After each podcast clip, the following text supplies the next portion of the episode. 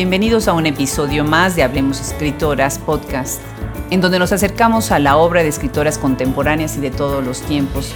Síganos cada semana en nuestra página web www.hablemosescritoras.com y ahí visite nuestra enciclopedia, biblioteca y todo este gran repositorio de voz que estamos creando para hacer visible la literatura escrita por mujeres.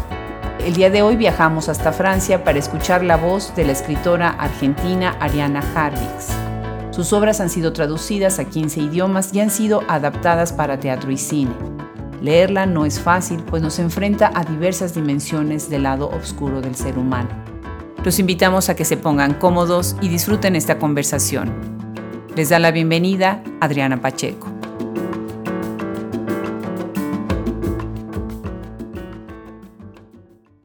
Hoy entrevistamos a una escritora que no se va por las ramas para hablar de temas que son urgentes para revisar en estos días. Y le damos la bienvenida a Hablemos Escritoras Podcast a la escritora argentina radicada en Francia, Ariana Harvix.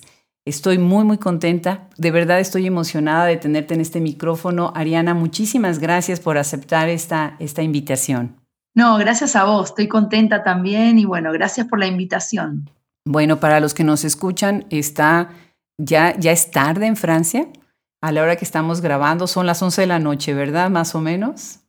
Sí, o sea, no, no, no soy una escritora ni, ni un ser humano, ni un despojo, soy una especie de animal nocturno a esta hora, ¿no? Una especie de murciélago. Acá estoy viendo por la ventana, hasta hay muchos murciélagos dando vueltas a, al único poste de luz que hay. Eh, y acá en el campo parecen las 5 de la mañana, no sé, pero son las 11. Son las 11 y con murciélagos y todo.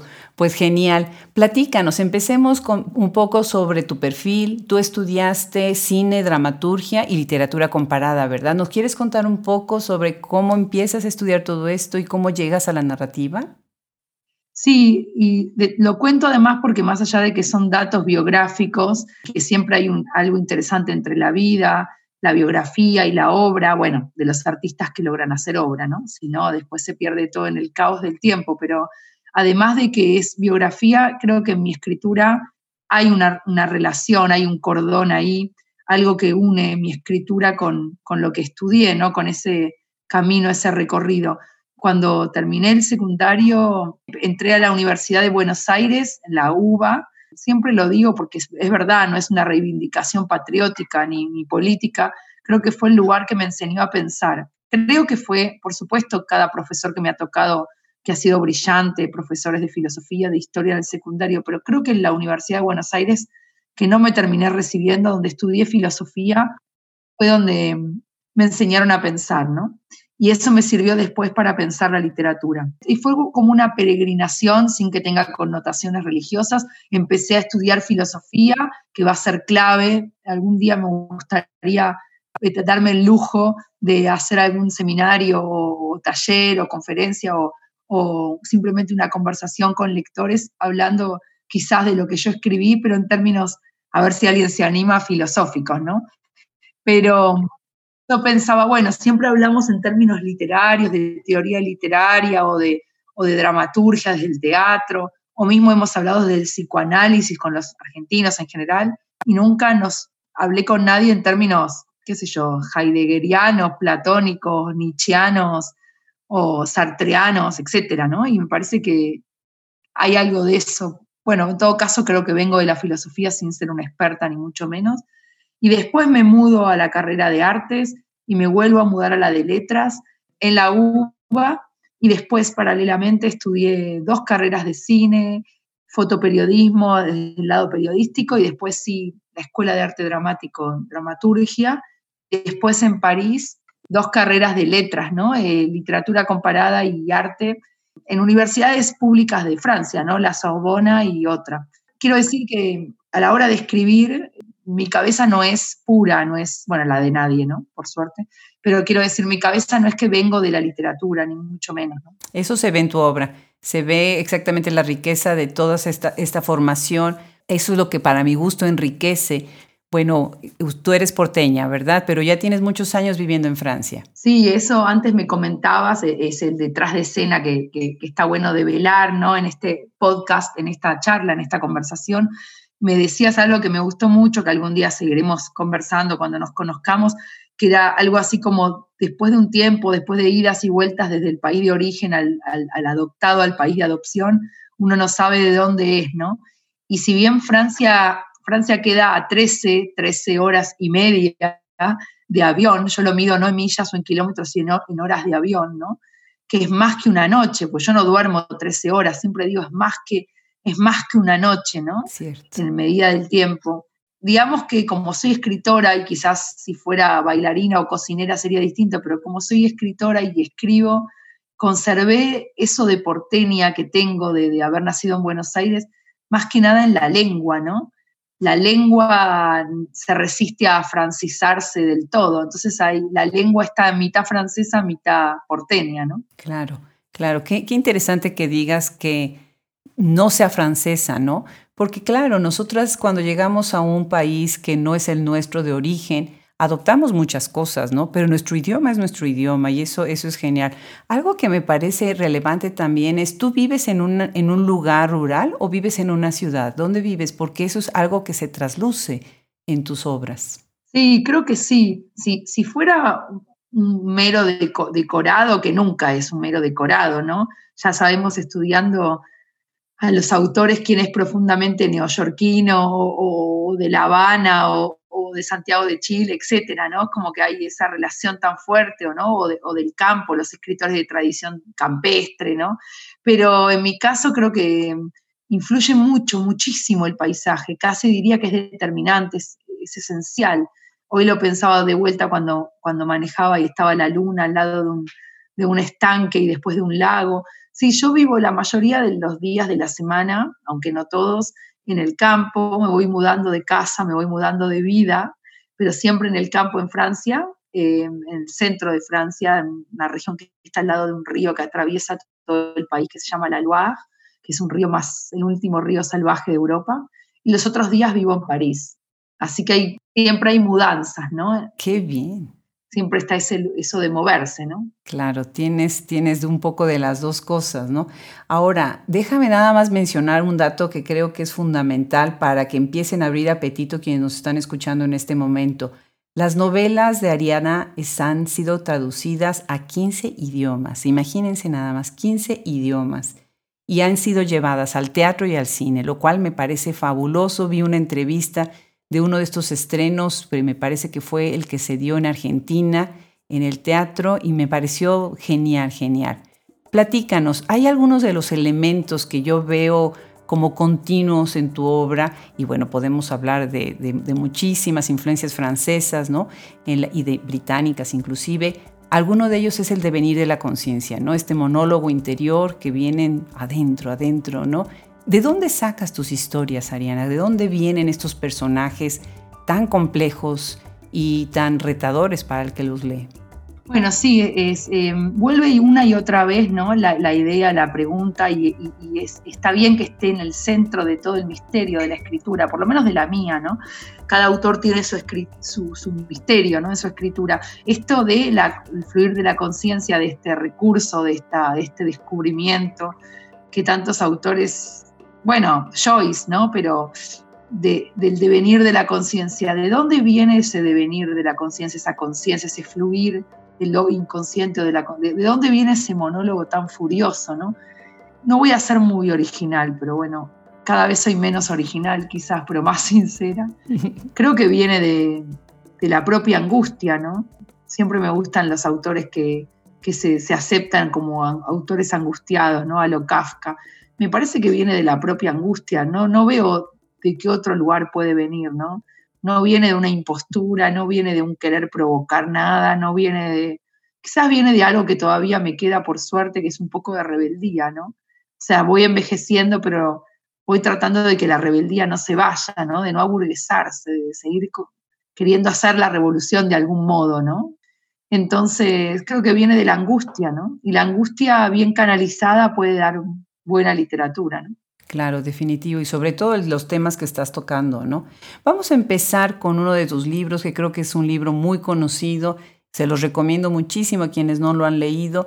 Es, es un libro que aborda temas dentro del hogar, dentro de la maternidad, dentro de estas cuatro paredes que encierran tantos misterios y que nosotros hemos idealizado, ¿no? Como llamado el hogar, ¿no? Esta obra es Matate Amor, que fue publicada por primera vez en el 2012, ¿verdad? 2012 la primera versión, la primera edición de todas, fin de 2012, en Argentina y al mismo tiempo, que eso fue curioso, en España, ¿no?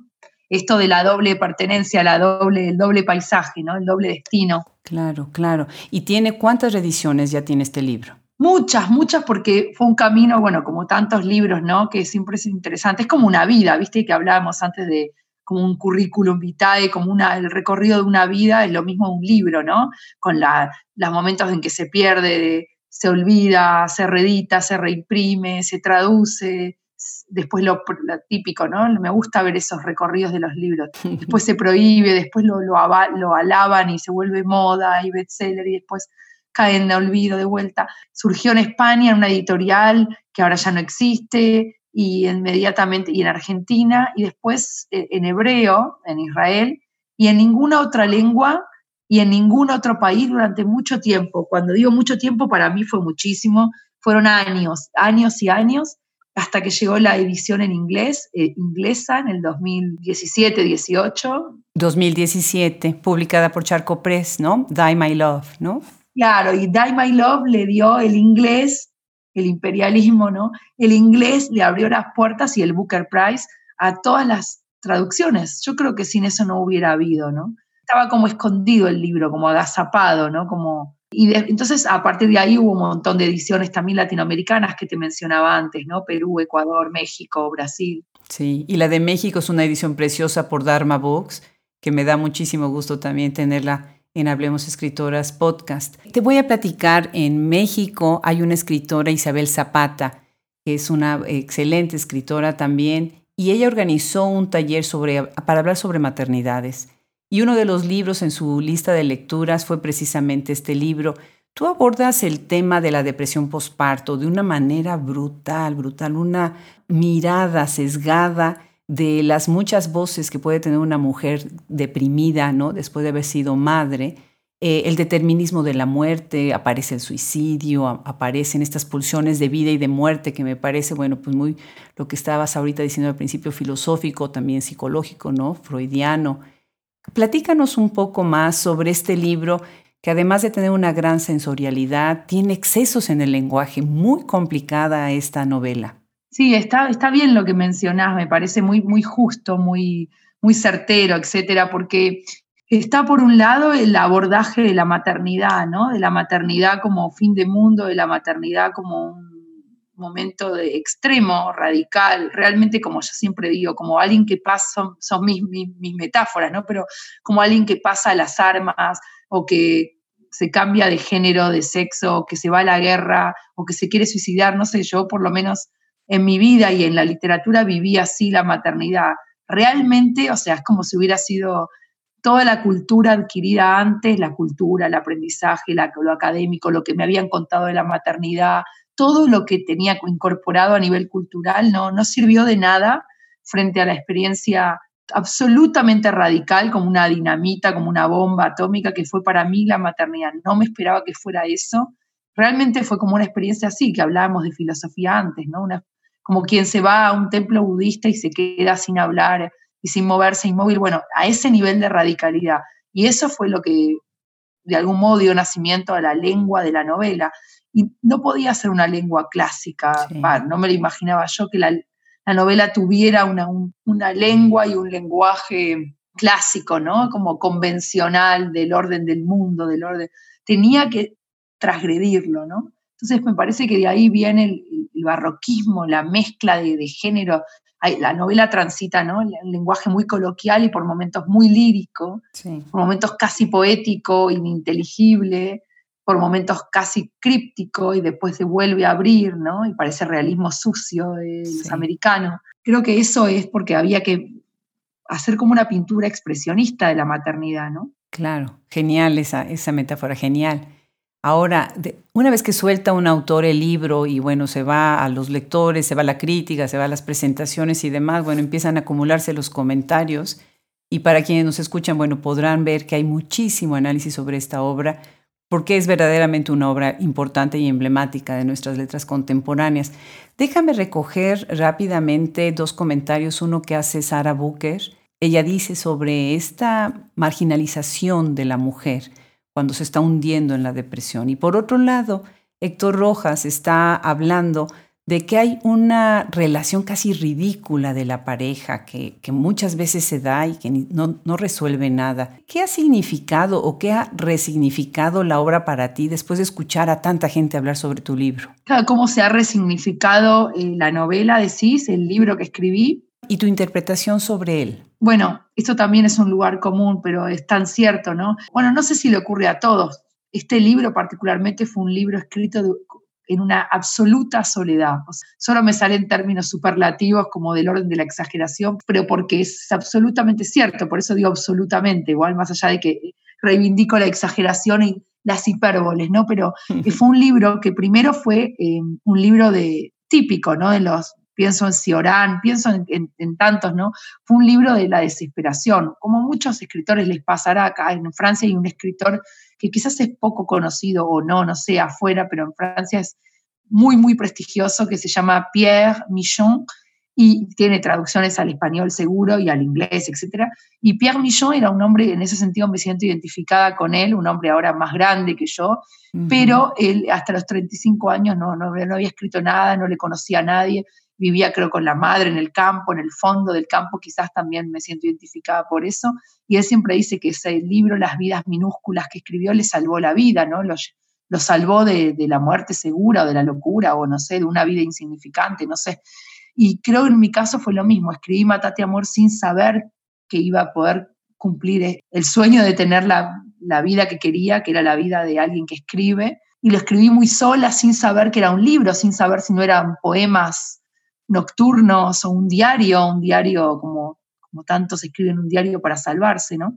Y bueno, después de poder tener lectores y escuchar a mujeres y hombres de cualquier lugar del mundo, en países en guerra, en Medio Oriente, el libro también salió en árabe, en Irak, Irak, digo, como uno de los países, ¿no? El, Golfo, Siria, bueno, etcétera, ¿no? Entonces, no solamente en Irak, en lengua árabe, en varios países, en Egipto. Escuchar a una mujer peruana o, argentina o, inglesa, ver que habían transitado algo de esa, no sé si depresión postparto, porque no, no patologizo en el libro, pero sí que habían transitado esa especie de crisis existencial tan grande habiendo parido un hijo Sí, le da sentido a la escritura eso, ¿no? Le da, le da, le da más sentido aún a la escritura, saber que hay, hay lectores, ¿no? Claro, definitivamente. Y algo que, bueno, viene relacionado con este monólogo interior es el silencio. O sea, la persona que está hablando consigo misma está en silencio, sí, precisamente porque está dialogando con, con ella de manera interior, ¿no? Y la obra, algo que se puede decir es, bueno, está llena de silencios, pero realmente el monólogo es tan estridente está, es incansable la voz de ella, ¿no? Y rodea, redondea la dimensión psicológica de este personaje y muestra esa zona gris que a mí me interesó muchísimo, estas zonas grises que hay en las relaciones con los otros miembros de las familias cuando tú tienes un hijo, ¿no? ¿Cómo piensas tú que se rompen los vínculos a través de, esta, de este silencio y la misma noción de individuo? Porque ella misma se está conflictuando a lo largo de todo este periodo de encierro que es la, pues las semanas inmediatas a tener un hijo, ¿no? Sí, en realidad, eh, claro, me gusta que digas, si escuché bien o si entendí bien, me, gusta que digas que hay un peso específico literario y dramatúrgico y teatral en el silencio del libro o hablaste de los silencios, porque es un libro, como vos decís, tan a lo Molly Bloom, tan sin respiro, sin silencio, sin una pausa, sin un momento de soledad, de silencio. Es, eh, todo el, libro es una avalancha de nieve, una avalancha feroz de, palabrerío, de lenguas, de que pienses que hay silencio es, es, interesante. Ojalá se pueda leer así también, ¿no? Lo que creo que trata el libro de retratar, y por eso es tan teatral, es la comedia y la tragedia, la, tragicomedia que es una toda familia. Es, esa es mi visión política, la de muchos, por supuesto, sí, una tradición. Ver una familia para mí es como sentarme, yo me siento a ver una familia, comer o festejar un cumpleaños, una boda o, simplemente conversar en una sobremesa, la familia que sea, ¿eh? mexicana, neoyorquina, boliviana, argentina o, francesa, y me parece que es como haber sacado el ticket para ir al teatro. Me parece que es una, yo pagaría, bueno, el teatro burgués, ¿no? El teatro eh, con la cuarta pared, me parece que es una obra de teatro, no puedo verlo, aparte que esto es lo que pienso en la vida también, ¿no? Y que se refleja en lo que escribo. Esos cruces, esos odios, esas cosas tejidas de intrigas palacivas por debajo, las traiciones, llegando al crimen a veces, ¿no? Entonces, traté de, articular todo eso en el libro y que fuera a la vez trágico y cómico, ¿no? Y las relaciones están, son todas relaciones de poder. ¿Qué es ser el marido de alguien?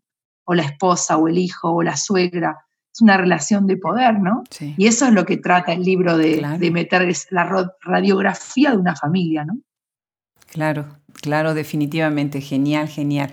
Pues después viene otra novela que a mí me dejó muda y de verdad hubo muchas partes en donde tuve que regresar a releerla para, para digerirla y esta es La débil mental, eh, publicada en el 2013 también en Argentina primero y después estaba, las dos la anterior y esta han sido traducidas por Carolina Orlov al inglés.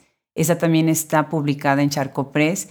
Y acá es otra relación de la maternidad, otra visión de la maternidad, pero ahora es entre una madre y una hija, ¿no? Y tú misma has dicho en varias entrevistas que esta también es muy teatral, tal vez más teatral que la anterior, pero además es una historia cerrada en sí misma. Cuéntanos sobre la débil mental. Bueno, gracias por, por, situar el segundo libro, que es como una constelación. Siempre dicen que es como, bueno, la crítica, ¿no? Que está bien, porque son lecturas, eh, que es como una trilogía, una falsa, involuntaria, más que falsa de trilogía, y estoy de acuerdo, ¿no? Tiene algo de, de retrato de familia, donde entras a una familia y está el tío, el primo, el hermano, y bueno, o, también de, tiene algo de constelación, como te decía antes, de las estrellas, ¿no?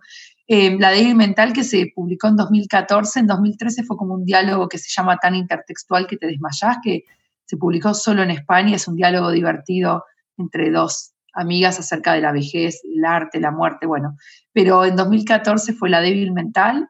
Eh, no me propuse seguir Mátate Amor para nada, lo mismo pasó con Precoz, simplemente ocurrió. Para mí la novela más misteriosa en el sentido de que no tengo la menor idea cómo la escribí. Lo único que recuerdo de esos meses de escritura es una sola anécdota verdadera, que es que yo estaba haciendo, creo que era un huevo frito, un huevo, a mi hijo en el campo siempre, y me acuerdo que sentí que no estaba haciendo un huevo, que en realidad estaba en la novela, esa confusión de temporalidades y de realidades ontológicas era como que la débil mental era mucho más real que, la, que, ir a buscar a mi hijo o hacer un huevo o dormir o bañarme. No es que no estaba en la vida, pero estaba más en la novela que en la vida. Es como que me entré, entré en la novela. Y bueno, es una madre y una hija que viven solas en el campo. No hay hombres, los hombres son espectros, son fantasmas, son deseos. Y es una novela mucho más cerrada, más elíptica, más violenta eh, pasan al acto del crimen, pasan al acto de, transgredir la ley. Sí. Creo que igual sigue la línea de familias anormales, de familias rotas, ¿no? De familias eh, que son también una bomba de tiempo, porque algo va a estallar ahí, ¿no? Creo que es la más teatral de todas. Es una madre y una hija que no paran de hablar entre ellas dos, ¿no? Claro, y además la movilidad entre espacios, muy interesante. Me, me hizo pensar en la película Birdman, en donde va la cámara siguiéndolos y cómo van sin interrumpir una sola escena, ¿no? De un espacio al otro. Así fue como eh, yo visualicé esta novela, ¿no? Y además, obviamente, tiene también esta línea narrativa que va de un escenario a otro, caminando dentro de los espacios físicos y los espacios mentales, ¿no? Hay una parte en donde me gustaría leer, dices, observa a la madre, dice, soy un bebé y mamá está sentada de espaldas en su sillón llorando. Y sí, la verdad es que la hija es la que está también observando continuamente a la madre y a veces como madres nos sentimos observadas por nuestros hijos así, ¿no? Exactamente, absolutamente. No sé de dónde salió esta débil mental. Me gustaba porque en Francia débil mental no es tanto, bueno, por ahí en español también, ¿no? En América Latina, etcétera, en España, pero débil mental que también existe el término, es lo mismo, la misma palabra, las mismas dos palabras, tres palabras, refiere más a alguien que tiene una suerte de retraso madurativo o que se puede considerar discapacitada mental o, o con, bueno, una leve, un leve retraso. Y cuando me dijeron algo así, una, la primera vez que lo escuché, porque yo había preguntado qué le pasaba a una chica que estaba en el mismo pueblito, no ni siquiera es un pueblo, es un caserío, que yo estaba como ahí perdida, mirando las hojas, los, los canales de desagüe, las serpientes, y me dijeron, es una débil mental, y, y me pareció que era perfecto, porque después me la crucé en un tren yendo a París, y yo me hice en mi, mi cabeza, me hice la idea de que eh, tenía un amante en París y lo iba a ver, que no era una débil mental, sino que era una mujer enamorada. Y entonces ahí surgió la asociación, lógico, ¿no? La tesis de pensar, la tesis de toda la novela, ¿no? Estar enamorada es ser una débil mental, ¿no? Ese aturdimiento, esa alienación, esa ceguera, esa, esa brutalidad de, enamorarse, ¿no? De la, repetición del estado de enamoramiento, repite, repite, repite. Entonces esa repetición me sirvió para escribir la novela, ¿no? Pues la, novela es pura repetición y maquinación mental, ¿no? Y sí, madre e hija se observan, se vigilan, como una doble vigilancia, ¿no? Todo el tiempo, un doble control. El amor es controlar, ¿no? Me encanta, me encanta que dices estar enamorada de ser una débil mental. Creo que es la mejor definición que he escuchado en mi vida sobre el estado de estar enamorada. Y por otro lado, me encanta que estás viendo al personaje en el tren y es un día cualquiera y tú ya estás imaginando toda la historia, ¿no? La, idea del escritor que siempre está escribiendo, ¿no? Mentalmente. Eso, eso, es así. Me acuerdo que una vez estaba con un amigo en París, lo recuerdo perfecto, fue hace muchos años antes de escribir Matate Amor, así que parece en otra vida de verdad. Y él, yo estaba hablando con él, le estaba contando un hecho trágico, que era que la amiga de, bueno, del que en su momento era mi esposo, la amiga de él, su marido había muerto en un accidente y se había vuelto de donde ella vivía en el Caribe a Francia con las cenizas de su marido con ella, ¿no? Con el, con el tarro, con las cenizas en el avión. Y él, en vez de estar escuchándome, me dijo, para, para, para, para. Sacó rápido un anotador, anotó esa escena de las cenizas y fue el final de su novela. Y yo, que no era escritora para nada en ese momento, aunque por supuesto deseaba hacerlo, pero no lo era, me fascina algo que cualquiera sabe que pertenece al mundo de los escritores o de cualquier artista, que es que nunca estás enteramente en la vida, nunca, nunca, nunca, pero nunca, ¿eh? aunque te estés por operar, casar, parir, morir, siempre está, eh, estás atento, y eso es escribir, a qué te puede dar la vida para la escritura, a robarle algo, ¿no? Entonces él anotaba todo y le di el final de una novela. Eso es lo que más me gusta de escribir, ¿no? que cualquier situación se, se, se se torna novelesca, ¿no? Claro, qué maravilla, qué maravilla. Bueno, este libro está lleno, lleno de violencias, de distintos lados, de distintos ángulos, ¿no? Cortar cabeza, confinamiento en un cuarto lleno de excrementos, la violación, la muerte, ¿no? Las varias muestras en donde la gente está violentada y violentándose continuamente. Hay una parte en donde dices que la muerte está demasiado presente entre la boca de mamá y la mía y sí, así es definitivamente. Y, empecé a pensar en otras escritoras, como por ejemplo Mónica Ojeda o Gabriela Cabezón Cámara, Fernanda García Lao, interesante, argentinas, ¿no? Eh, Liliana Blum, que ahí con, Liliana Blum hablaremos más adelante en Degenerado, ¿no? Muy interesante, ¿no? ¿Qué piensas que está pasando ahorita con esta explosión en la literatura escrita por mujeres, en la representación de la violencia, que además son distintas? Representaciones de distintas violencias.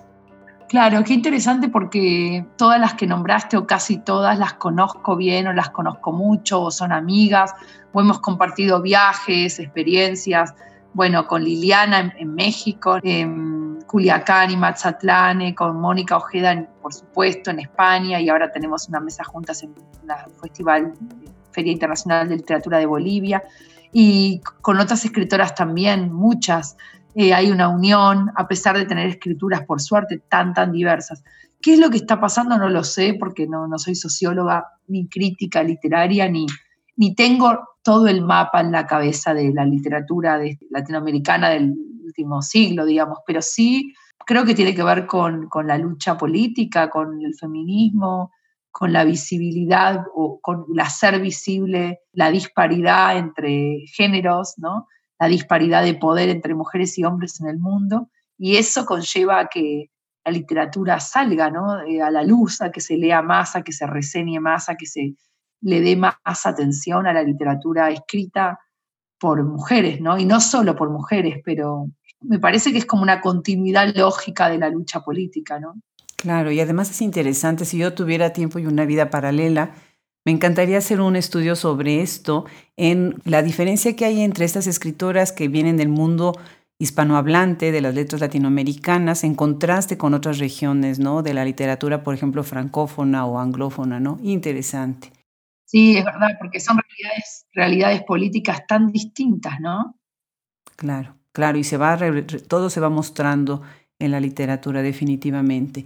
Me gustaría eh, platicar ahora de otro de tus libros, Precoz, que sí, yo también he escuchado esta idea de que es una trilogía. Yo no tampoco la veo como una trilogía, siento que no es que sea una continuidad, al contrario, creo que estás rompiendo, interrumpiendo distintas maneras de ver a la madre y de, y de ver a los hijos. ¿no? Este se trata pues principalmente de este deseo edípico, ¿no? Entre madre e hija. Pensé en Inés Arredondo, una fantástica escritora mexicana de hace mucho tiempo. Eh, hablas del despertar sexual, ¿no? De este amor maternal como obsesión que después se convierte en un amor físico, ¿no? Vertiginoso este libro, contundente. Y este se ubica en la campiña francesa. Cuéntanos eh, sobre Precoz. Sí, interesante eso que sí decís de la ruptura, de la discontinuidad, de, bueno, son lecturas, me, gustan pensar, como siempre, ¿no? Dos ideas distintas, dos ideas aparentemente contrarias, aparentemente rivales, y como, bueno, eso es pensar, eso es leer, ¿no? Pero admitirlas juntas, admitirlas que, que se entrechoquen, que entren en la zona de fricción, de no confort. Me gusta pensar en este caso, bueno, hablamos de mis libros, como una suerte de contigüidad semántica o filosófica de uno a otro, y también me gusta, como vos decís, pensarlas en ruptura, rompiéndose uno con otro, en discontinuidad, ¿no? Y cierto, Precoz es la, del último eslabón, el último no sé, pero sí, de, esta, de estos tres libritos pequeños de Nubels o no sé, eh, es más radical, yo creo que hay un increyendo, creo, después, a posteriori lo vi, en el momento no me di cuenta, hay un increyendo en la intención de romper la forma clásica de la novela porque Matate Amor, aunque es muy breve, es la más extensa de las tres y tiene capítulos bien definidos, como monólogos, pero capítulos. Llama La débil mental no tiene capítulos, hay apenas sí una separación en blanco entre cada fragmento, entre cada texto, pero no hay la idea de capítulos, se, quiebra. Y Precoz directamente no hay ninguna separación. alguien lo pensó como un poema lúgubre, tiene, por supuesto, una, idea narrativa, hay un devenir, hay personajes, está el núcleo dramático, pero no es, una no es experimental, pero no hay capítulos, no hay ruptura, es todo continuo.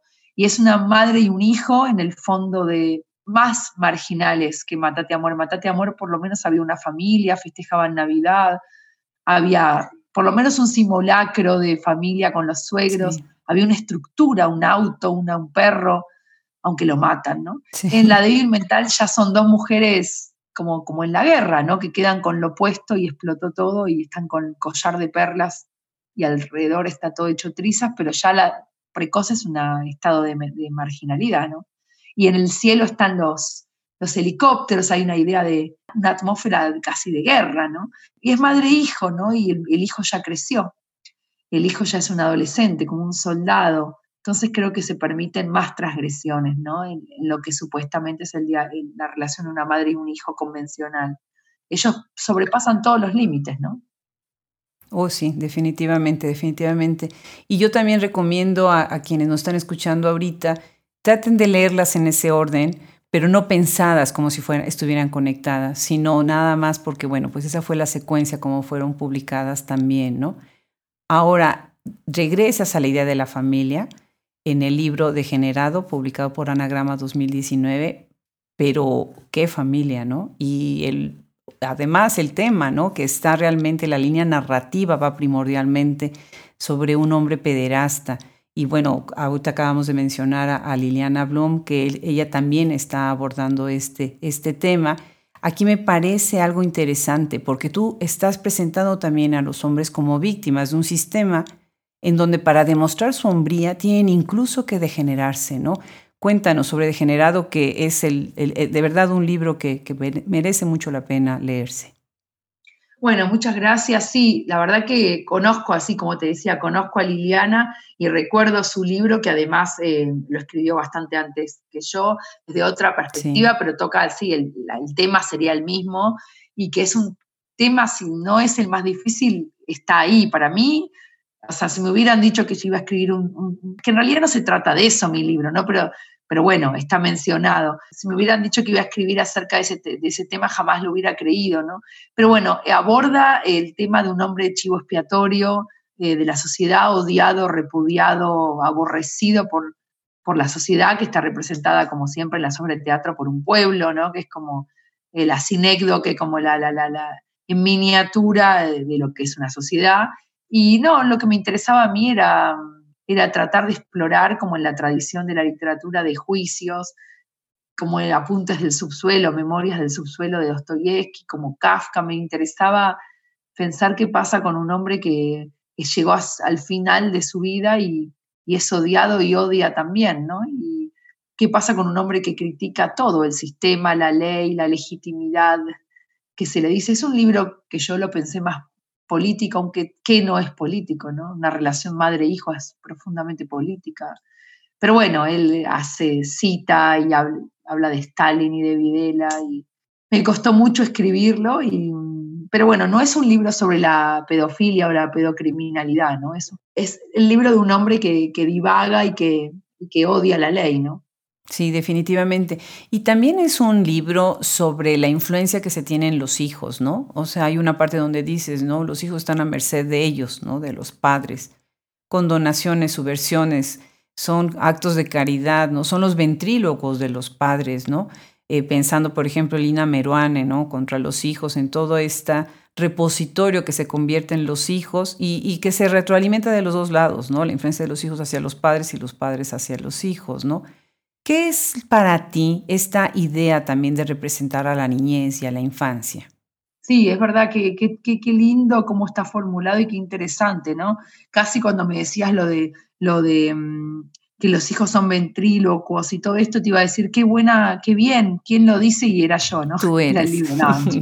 Era No, era, es un chiste, pero sí, la verdad que es, es una relación, es algo que todavía no entiendo, que me sigue pareciendo muy misterioso y por ende muy literario, todo, todo misterio es finalmente literatura, una verdad muy profunda que no termino de asir, que no termino de aprender, que son los hijos. Sí, eso, eso mismo, eso que está formulado en la novela. ¿Qué influencia tienen los hijos en sus padres los padres en sus hijos? Unos son soldados de otro, esclavos de otro. Eh, ¿Qué pasa con los cuerpos que eran uno y se separan y se parecen? Los padres y los hijos que se parecen mucho me parece muy perturbador, porque después envejecen todos se siguen pareciendo, pero parecen hermanos, y se intercambian los roles, y el padre parece la madre, y el hijo parece el esposo. Bueno, no importa, quiero decir, toda esa confusión del orden del cuerpo, pero también qué pasa con, bueno, algo que es del orden natural, a mí me parece totalmente loquísimo tener un hijo y verlo convertirse en hombre. Yo veo todas las mujeres que tienen hijos varones, o mujeres, pero bueno, en este caso varones, que son grandes y tienen barba y van a la guerra, y digo, ¿qué es eso, no? Tienes un hombre al lado, pero que, es tu hijo. Me, parece muy, misterioso desnaturalizar esa relación, ¿no? Y explorarla, como con un ánimo casi de laboratorio, ¿no? Y de eso se trata degenerado también, porque también el degenerado tiene su madre y su padre, ¿no? Sí. Y una relación muy, muy sentimental con sus padres, a pesar de ser él supuestamente un criminal. Claro, claro. ¿Cuál fue el reto en el momento de escribir eh, esta alternancia de voces y tenerla, o sea, hay una gran parte que es desde la voz masculina y después vienen todas las otras voces, ¿no? Los, la fuente ovejuna de los vecinos que están ahí metidos, ¿no? Y la madre y los hijos, ¿no? ¿Cuáles fueron los retos en hacer estas eh, separaciones dentro de cada una de las voces narrativas? Eh, sí, fuente ovejuna. No, eh, la voz comandante, como el comandante en jefe, diría por la, el comandante en jefe, el comandante de, la, de la misión, de la misiva, es, es él, como fueron por ahora mis cuatro novelas, veremos qué sucede en el futuro, siempre hay una voz que predomina, aunque esa voz esté invadida y, absolutamente perturbada y por otras voces, ¿no? En el caso de la débil mental, como te decía, nunca se sabe, me lo dijeron también en las adaptaciones teatrales, si habla la madre o habla la hija, siempre hay interferencias en la lengua, ¿no? Pero hay uno que lleva la, voz, que, dirige el barco, ¿no? Que, va, que, es como el capitán. Y después eh, me parecía interesante darle la voz al, pueblo, que es como esa, el contradiscurso, ¿no? El pueblo está ahí como en coro griego, en el caso degenerado, que es el pueblo, la policía, los vecinos, la chusma, los que opinan, los que quieren, los otros presos. Y es como poder y contrapoder, ¿no? Me, hacía de contrapeso a la voz de él, ¿no? Y me parecía interesante. Son como los puntos distintos de vista de también políticos, ¿no? Era como una pugna. Claro. Ahora, dentro de todo este, este lenguaje que tú estás utilizando, también se ve un ritmo casi poético y esta musicalidad en la manera, en tu puntuación, en, tus, en, el tamaño de tus párrafos. Muy interesante, las referencias también es como, como hemos ya mencionado en, en, lo que va de esta conversación, ¿no? Un guion dramático, una reflexión filosófica. Y bueno, la pregunta obligada sería aquí, ¿qué piensas tú de la escritura dentro de esta idea de lo que ya no existe como separación de los géneros literarios? Sí, eso, de acuerdo cuando hasta cuando era joven y estudiaba, asistía a las clases, las, las cátedras sobre géneros en el cine, pero bueno, es lo mismo en la literatura, para estudiar los diferentes géneros.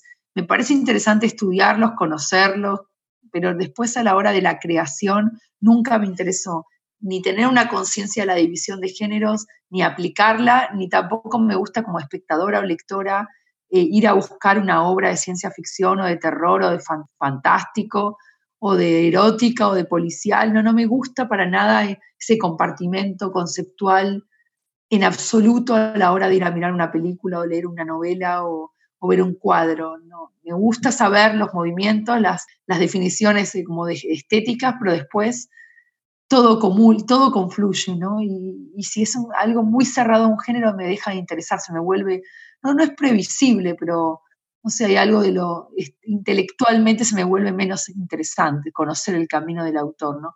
Así que cuando escribo nunca estoy pensando qué género estoy manejando. Siempre pienso que algo de policial en mis novelas, algo de western, algo de road movie, algo de comedia, como te decía antes, algo de costumbrismo, algo de, de cine mucho más a lo que hizo nostalgia o o el anticristo. Siempre hay como algo que trasunta, eh, no es la ciencia ficción, pero es salirse de la realidad, ¿no? Como Tarkovsky, el ruso. No sé, creo que me gusta pensar que todos los géneros confluyen, ¿no? Y que una página, un capítulo puede eh, ir hacia otro género, ¿no? Genial, genial. Bueno, pues me gustaría cerrar esta fascinante conversación con dos preguntas. Una eh, sobre el teatro. ¿Qué pasó cuando viste tus libros en, un escenario, eh, llevadas al teatro? ¿Qué significó para ti verlas ahí? ¿Y cuál ha sido esta relación con los que han montado estos libros, estas novelas en, teatro? Y la siguiente pregunta sería, ¿en qué estás trabajando ahora? Bueno, sí, em, y lo que te quería decir antes, el autor eh, ya es el cansancio, ¿no? Es Lars von Trier, Lars von Trier. Bueno, lo del teatro no tengo más que voy a aparecer también hiperbólica, o sea, realmente el día, hoy va a ser la entrevista de la exageración, si se pudiera titular, pero es que para mí de verdad eso lo podría hablar con los equipos de teatro que trabajé, sobre todo en Argentina, porque las obras también se adaptaron en España y en Israel, pero yo no estaba presente en el proceso, así que no lo viví realmente de cerca, no pude ni siquiera ir a ver las obras, pero en cambio en Argentina sí, Matate Amor, la débil mental y precoz y degenerado también, em, para mí es em, como si lograra la forma, la forma que yo había imaginado, se completara en el teatro. Realmente lo pienso así, además porque vengo del teatro. Eh, la novela es un acto acabado, un acto cerrado, un discurso cerrado, por supuesto, pero es como si el teatro lo viniera a completar, a, a mejorar, a, no sé, es como una traducción, pero más ver el cuerpo de la actriz, ver materialmente el cuerpo de la actriz. Fue un proceso bellísimo, un proceso poético, pero también físico, ¿no? Para mí no hay nada más lindo que ver a la actriz aprenderse o al actor aprenderse la letra de los textos. Es como que se están comiendo mis palabras, ¿no? Hay algo que las degluten, las, las devoran, se las vuelven cuerpo. No se ve un círculo virtuoso ahí. Muy, muy virtuoso. Y después respecto a lo que... Me encanta. La última pregunta, lo que estaba, lo que estoy, mejor dicho, empezando a pensar o, a tramar o, a entrever, porque es siempre un misterio y hay que ir buscando, ¿no? Se trata de eso. Es una novela sobre mm, la destrucción en una pareja, ¿no? Es decir, meterse en el mundo de una pareja y cómo llega a límites insospechados de, destrucción y de deseo dentro de una pareja.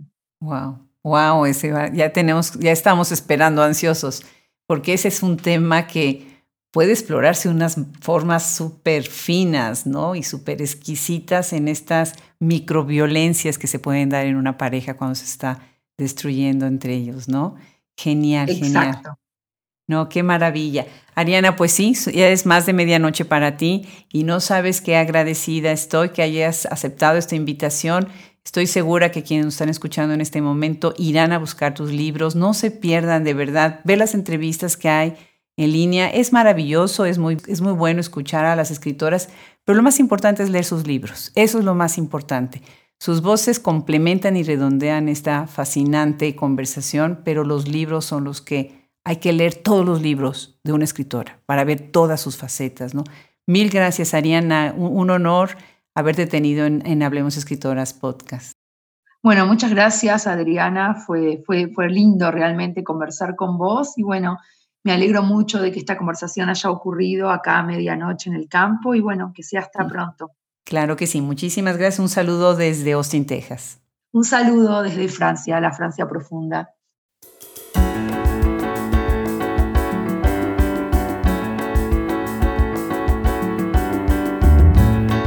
En nombre del equipo de Hablemos Escritoras Podcast, le damos las gracias a Ariana Harvix por haber aceptado esta invitación. Se despiden de ustedes Fernando Macías Jiménez en la edición, Andrea Macías Jiménez Social Media, Wilfredo Burgos Matos, Alejandra Márquez, Liliana Valenzuela, Juliana Zambrano, Fran Denster, Luis Enrique Castellanos, colaboradores y curador literario. Los esperamos hasta el próximo episodio. Yo soy Adriana Pacheco.